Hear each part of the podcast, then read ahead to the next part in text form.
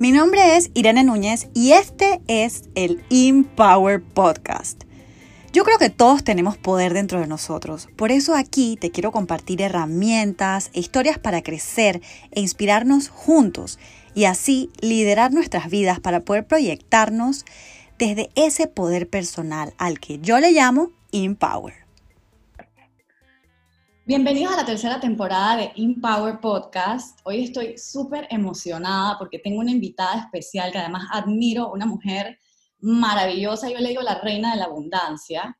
Ella es conferencista, de speaker, es mentora en neuroabundancia y también tiene una plataforma que me encanta que se llama Mentes en Forma, así que síganla. Ella es Claudia Donoso y quiero que le den la bienvenida y además quiero que sepan que el tema de hoy lo elegí y después de elegirlo, inmediatamente se me vino ahí a la mente porque cada vez que me levanto en la mañana y agarro mi celular, el primer post que veo es un post de Claudia. Y me da muchísima energía, me llena, sus lives también. Y en uno de los lives escuché hablar eh, de este tema. Y el tema es cómo aprender a decir no. Claudia, bienvenida. Bienvenida a Empower. ¿Cómo estás?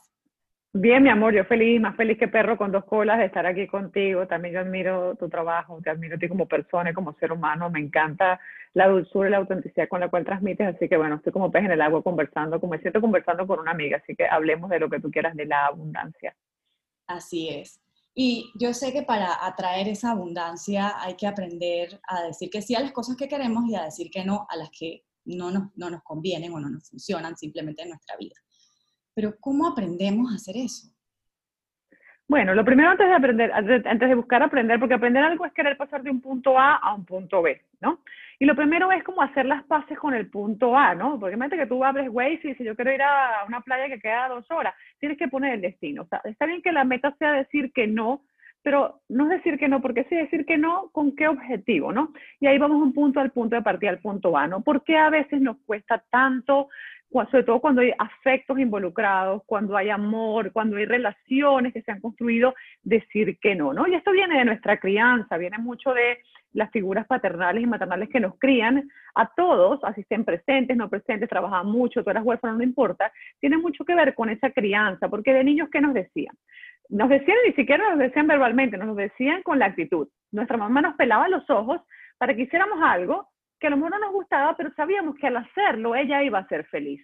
Es decir, ¿cuántas veces tú te vestías desordenada, descombinada? Y hablando tú que estás tanto en la parte de, tengo una hija, me pasa, a veces la veo cuadros con puntos, y hay esta mamá que te mira así como que no, te vas y te cambias ya, ¿no? Y la niña, que es niña, algunas, mi hija no se cambia, pero algunas van y se cambian, yo me cambiaba, porque no hay nada más rico que sentir que complaces a los seres queridos porque lo asociamos con amor.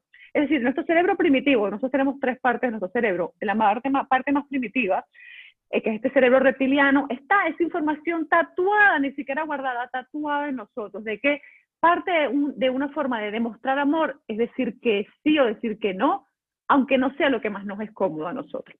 Entonces, ¿qué pasa? Que de adultos una de las cosas que tenemos que hacer y entender es que nosotros fuimos, eh, aprendimos muchas cosas, sobre todo de los 0 a los 7 años, pero llega una parte donde la realidad es que nuestra vida es para expandirnos. Y expandirnos acerca de hablar de lo que todo el mundo dice, esta, esta, esta versión o la versión más poderosa, la versión más lo que sea. No hablemos de versión, yo creo que siempre estás en la versión correcta, pero expandirse significa decir, ok, yo aprendí esto de mamá, aprendí esto de papá, pero esto es por la cual yo me quiero ir.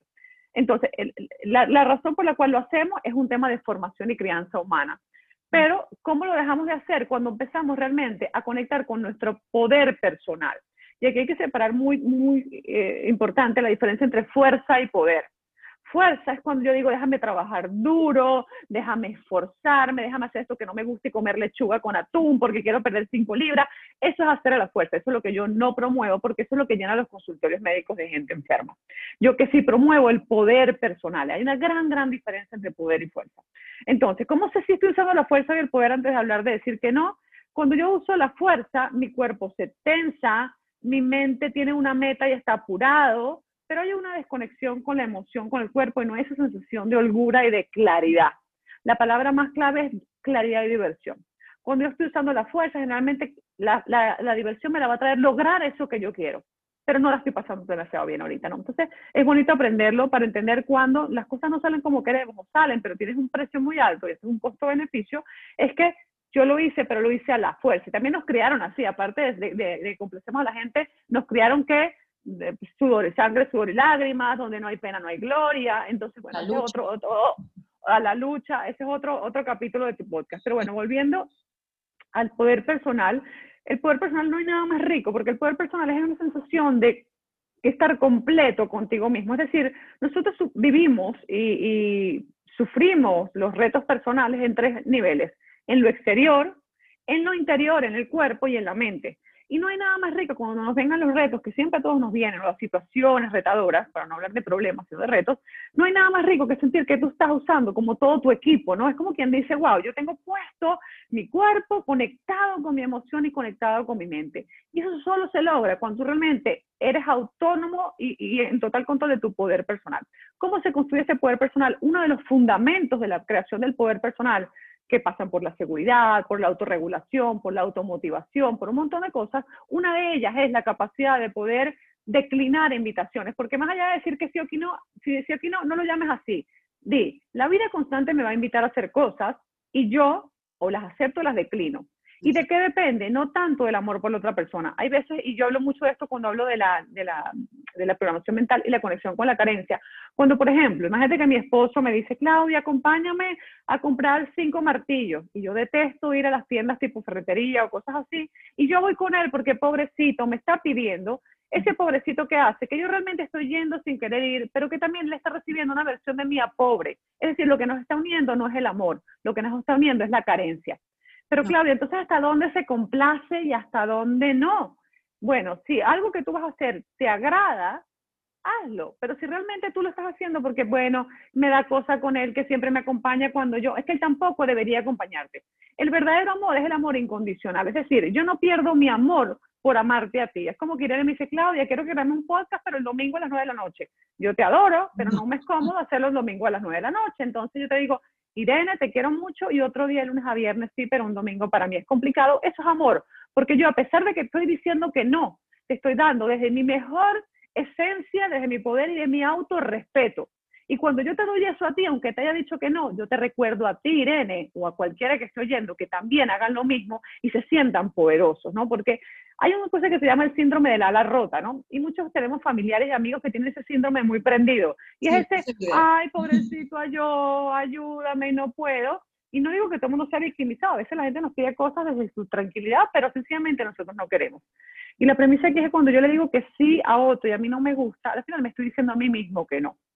Entonces, ahí para ir aterrizando un poco cómo se puede empezar. Primero, entender que es algo fundamental para que sea un escalón para lograr otras cosas. Porque si yo no me autorrespeto, ¿cómo yo voy a crear un emprendimiento que transmita poder? ¿Y cómo yo voy a crear relaciones que se conecten desde el poder personal si yo primero no empiezo por el autorrespeto? Es como el liderazgo. El verdadero liderazgo con otros empieza por el autoliderazgo. Y esto es uno de los fundamentos, Irene. Y bueno, tú lo sabes, tú eres una mujer muy poderosa y sabes decir que sí, ¿no? Pero yo sé que a mucha gente le cuesta. Pero sabes que en, eso particularmente me, me toma miedo. O sea, he escuchado personas que dicen, no le voy a preguntar a Irene porque Irene me va a decir que no. O sea, es al revés totalmente en mi caso. Pero yo creo que a veces uno se va hacia el otro lado de la balanza y luego encuentra como que su punto medio. Porque me pasó una vez, y te doy un ejemplo para que lo desarrollemos un poquito, con una, una chica que me invitó a ser oferente de su shower. Ella iba a tener un bebé, pero no era mi amiga. Entonces yo decía, no voy a pagar esta cantidad de plata X por aportar en, un evento de alguien que no considero mi amiga. Entonces tenía otra amiga y ella me decía, ¿cómo vas a decirle que no? Yo digo, pero es que no me siento cómoda. Entonces ya no es cuestión de complacer al otro, que es lo que normalmente yo escucho siempre a las mujeres decir, Irene, pero ¿cómo tú haces para decidir, para decir que no? Yo digo, la verdad es que me voy a complacer a mí primero y después entonces al otro. Pero eso fue un ejemplo que me quedó marcado y me llenó de culpa. Y ahí es donde quiero ir. ¿Por qué nos llenamos de culpa, de vergüenza cuando tomamos la decisión? O sea, después de tomar la decisión, entonces nos viene, viene la culpa, viene la vergüenza. ¿Por qué? Bueno, ¿por qué? Porque la culpa, así como el coraje, son músculos mentales. Es decir, si yo he practicado muchas veces la culpa, porque digo que no y me siento mal, la culpa es un espacio que hay imagínense, yo sé que no me ven, pero hay un espacio entre donde yo hago y donde pienso que debería ser. Esa expectativa del otro me hace una presión muy grande a mí porque yo dije que no, pero yo pienso que en el fondo debería decir que sí. Eso incluso pasa con la moda. Hay una cosa que se llama disonancia cognitiva, que es que yo me compro un par de zapatos y cuando llego a mi casa y me compré los rojos, empiezo a pensar en los azules que no me compré. Y siempre los empiezo a ver más atractivos. Eso tiene un nombre científico. Hay ciencia detrás, detrás de todo lo que yo hablo. Entonces, ¿por qué tenemos la culpa? Por un lado, porque hemos practicado mucho eh, sentir la culpa. Entonces, lo primero es empezar a, contestarnos. O sea, una solución para la culpa, Irene, y a todos los que están oyendo es, ok, le dije que no a Claudia para algo hacer juntas el domingo y me siento culpable. Si yo me siento culpable y yo no me contesto, la culpa permanece. Y va a venir otra persona que me va a pedir algo y así lo diga que además cuando yo le digo que sí, no quiero ir, también me siento culpable. Porque hay dos culpas, pero son distintas. Una culpa es no hice lo que ella esperaba, y otra culpa interna, que es una autoflagelación, es yo estoy aquí, pero yo realmente me estoy siendo infiel a mí mismo, porque yo no quiero estar aquí. Entonces en ambos lados hay culpa, lo que pasa es que lo llamamos como una culpa más mm, diferente, porque es como el amor que se me va a ir, ¿no? Y si el amor de alguien se te va porque le dices que no, realmente lo que te unía con esa persona era el miedo y la carencia. Y hay muchas relaciones basadas en esa unión, ¿no? Inclusive parejas que se casan, pero están todo el tiempo amenazándose, porque si tú no haces eso y me lo demuestras, yo no siento que tú me quieres. Y el amor no se demuestra desde la esquina del otro, se demuestra desde la esquina de uno.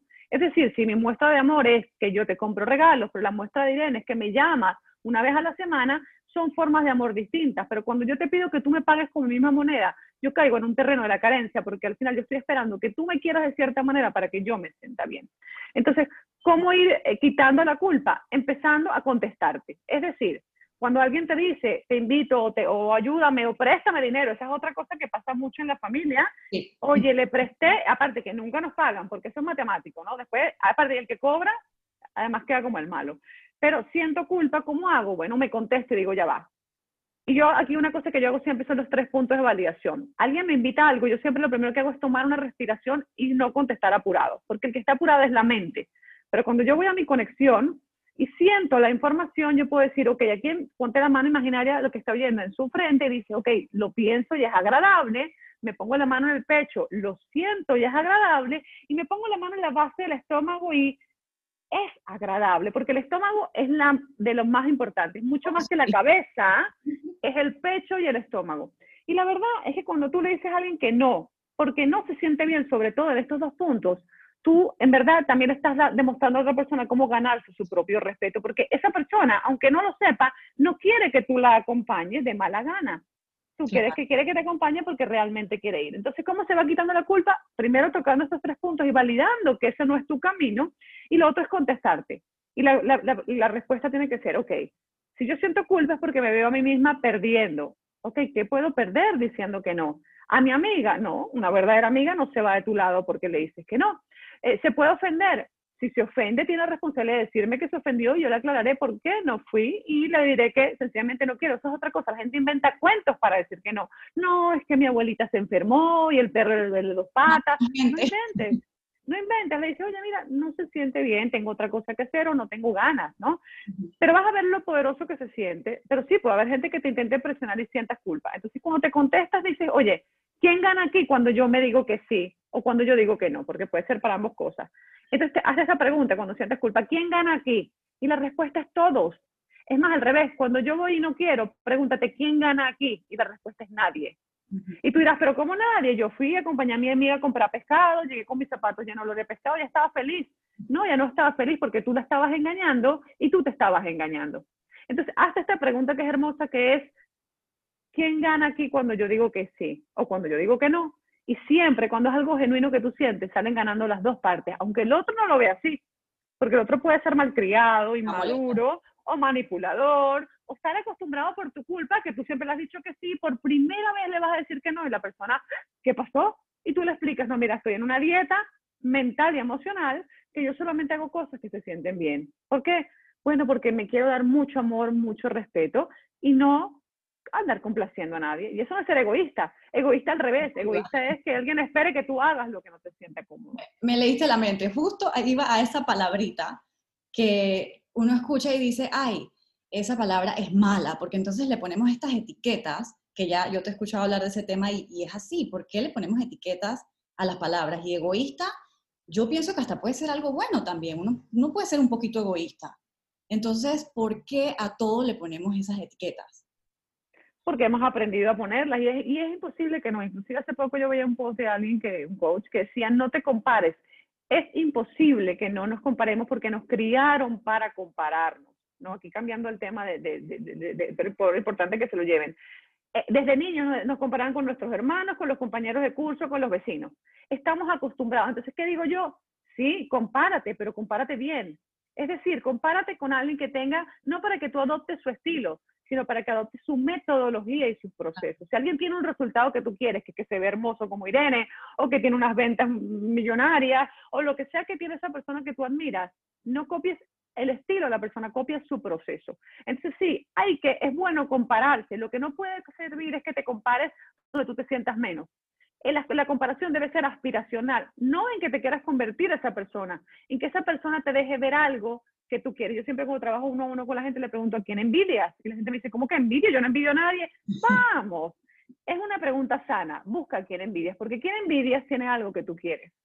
Y no es que tú se lo quieras quitar, es que tú también lo quieres conseguir, lo mereces y lo puedes conseguir. Entonces, compárate sanamente, pero es normal que pongamos etiquetas, pero la etiqueta del egoísmo no aplica cuando tú te sientes cómoda diciendo que no. ¿Ok? Lo que pasa es que hay alguien que la puede usar como bandera para conseguir tu atención. En las parejas pasa mucho. ¿Por qué? Porque cuando yo, por ejemplo, inclusive pasa con la gente hipocondríaca, oye, me duele, me duele, que consigo atención. Y cuando yo constantemente, eh, ay, te pido que me acompañes y pongo cara de víctima, yo consigo tu atención y el cerebro muchas veces lo confunde con amor. Y por eso que la gente que se queja siempre se queja y la gente que es hipocondríaca siempre es hipocondríaca, porque de alguna manera su cerebro, y no es consciente, es inconsciente, su cerebro piensa que está ganando. Es inconsciente. Eso es lo importante. No lo hace por maldad. La gente lo hace porque está acostumbrado a un patrón. Y en el tema de parejas, que yo sé que igual aquí salen como 10 temas para 10 podcasts porque está demasiado, demasiado bueno, pero en el tema de pareja pasa que muchas veces cuando están empezando, ya no tanto cuando se han, se han casado o este tipo de, de, de, parejas ya más formales, pero cuando uno está empezando, quiere decir que sí a todo como para no perder a la otra persona. Y es todo lo contrario, porque al final si tú le dices que no a la persona y le aclaras quién tú eres, creo que hasta se va a sentir más atraído hablando de, los hombres, por, por, decirlo de una manera, me ha pasado. Entonces, cuéntanos ahí cómo funciona ese juego eh, de seducción con el sí y el no, porque al final tiene que ver con nuestra personalidad. Sí, también es normal que los primeros 18 meses de una relación uno esté más como, ah, es como al principio, le ves todo maravilloso y con el tiempo le empiezas a ver como, lo, como los defectos, ¿no? Es normal que al principio querramos decir que no en nombre del amor. Luego, cuando el amor se asienta y deja de ser un enamoramiento más, más emocional, más químico, y empieza a construirse, es lo que yo llamo las relaciones amobladas. O sea, primero uno empieza la relación en obra gris y luego vas colocando paredes de decoración, ¿no? Cuando ya pasa esa etapa, ya la persona, es más, quiere a la otra persona, pero no de manera desbocada. Entonces, ¿qué necesita? Recuperarse un poco a sí mismo. Entonces, no es un tema de jugar, de manipular, decir que sí, que no para que me quiera. No, es un tema que con el tiempo nos vamos recuperando nosotros porque ese efecto del amor, wow, va pasando. Y eso es bueno, porque si nos quedáramos ahí nos volveríamos locos. Lo bueno es cuando llega un amor más sólido, estructurado, más racional y más donde yo, sabes que mi amor te quiero mucho, pero yo no quiero, y o no me da la gana, o no me muerdas ahí, pellizcame acá. O sea, eso es parte de crecer en pareja, porque lo peor que hay parejas que no lo hacen nunca y pasan la vida entera, entonces, en pareja, pero realmente no son ellos mismos. Entonces son ellos mismos cuando no están con la pareja, ¿no? Pero sí, es normal que pase. Y hay que dejar, deja ese enamoramiento, los que están empezando, disfruta ese momento donde todo le quieres decir que sí y donde te pones el pijama más sexy, que es el más incómodo, y luego vas a volver a tu pijama, que es horroroso, pero que es muy cómodo, o que es el más, es el más poco atractivo, pero vas a ser fiel a lo que te gusta a ti. Y siempre podrás ver algunas cosas en las que quieres seguir complaciendo, pero siempre la premisa es que te complazcas primero a ti. Porque pasa algo con las parejas y me pasa mucho, mucho con mujeres, sobre todo que me dicen, Claudia, yo le di todo y me mintió, o yo le di todo y me abandonó. ¿Por qué pasa esto? Porque primero yo me pierdo a mí mismo y el otro sencillamente refleja eso que yo me perdí. Entonces, no es que des todo. Hay gente que me dice, yo amo a mi pareja del 1 al 10, lo amo 10. ¿Y cuánto te quieres a ti misma? 9 es imposible querer a alguien 10 cuando tú te quieres 9. Entonces hay que empezar por ahí. Cuando yo me fallo, el otro me falla. Así que no es dar, la peor pareja es la que siempre te dice que sí. La mejor pareja es la que sabe decir que sí cuando él se siente bien y cuando se siente bien decir que no también. Es más, uno quiere una pareja así porque uno quiere admirar a la pareja. Y cuando la pareja es un borrego que siempre te dice que sí, hombre o mujer, al final perdemos el respeto y no queremos eso. Y eso nunca va en nombre del amor, va en nombre del desamor y la autoinfidelidad. Qué belleza. Ustedes están escuchando eso, yo espero que estén tomando nota porque de verdad es demasiado valioso. Yo estaba esperando hacer esta entrevista hace mucho tiempo, pero quería estar lista para Claudia, porque yo sé que ella es una, es una dura, la reina de la abundancia. Y hablando de abundancia, ¿qué piensas que son esos, esas herramientas que, que atraen abundancia cuando uno toma una decisión llena de amor para ti? O sea, ¿qué, qué herramientas piensas que, que le puedan dar a nuestros oyentes hoy?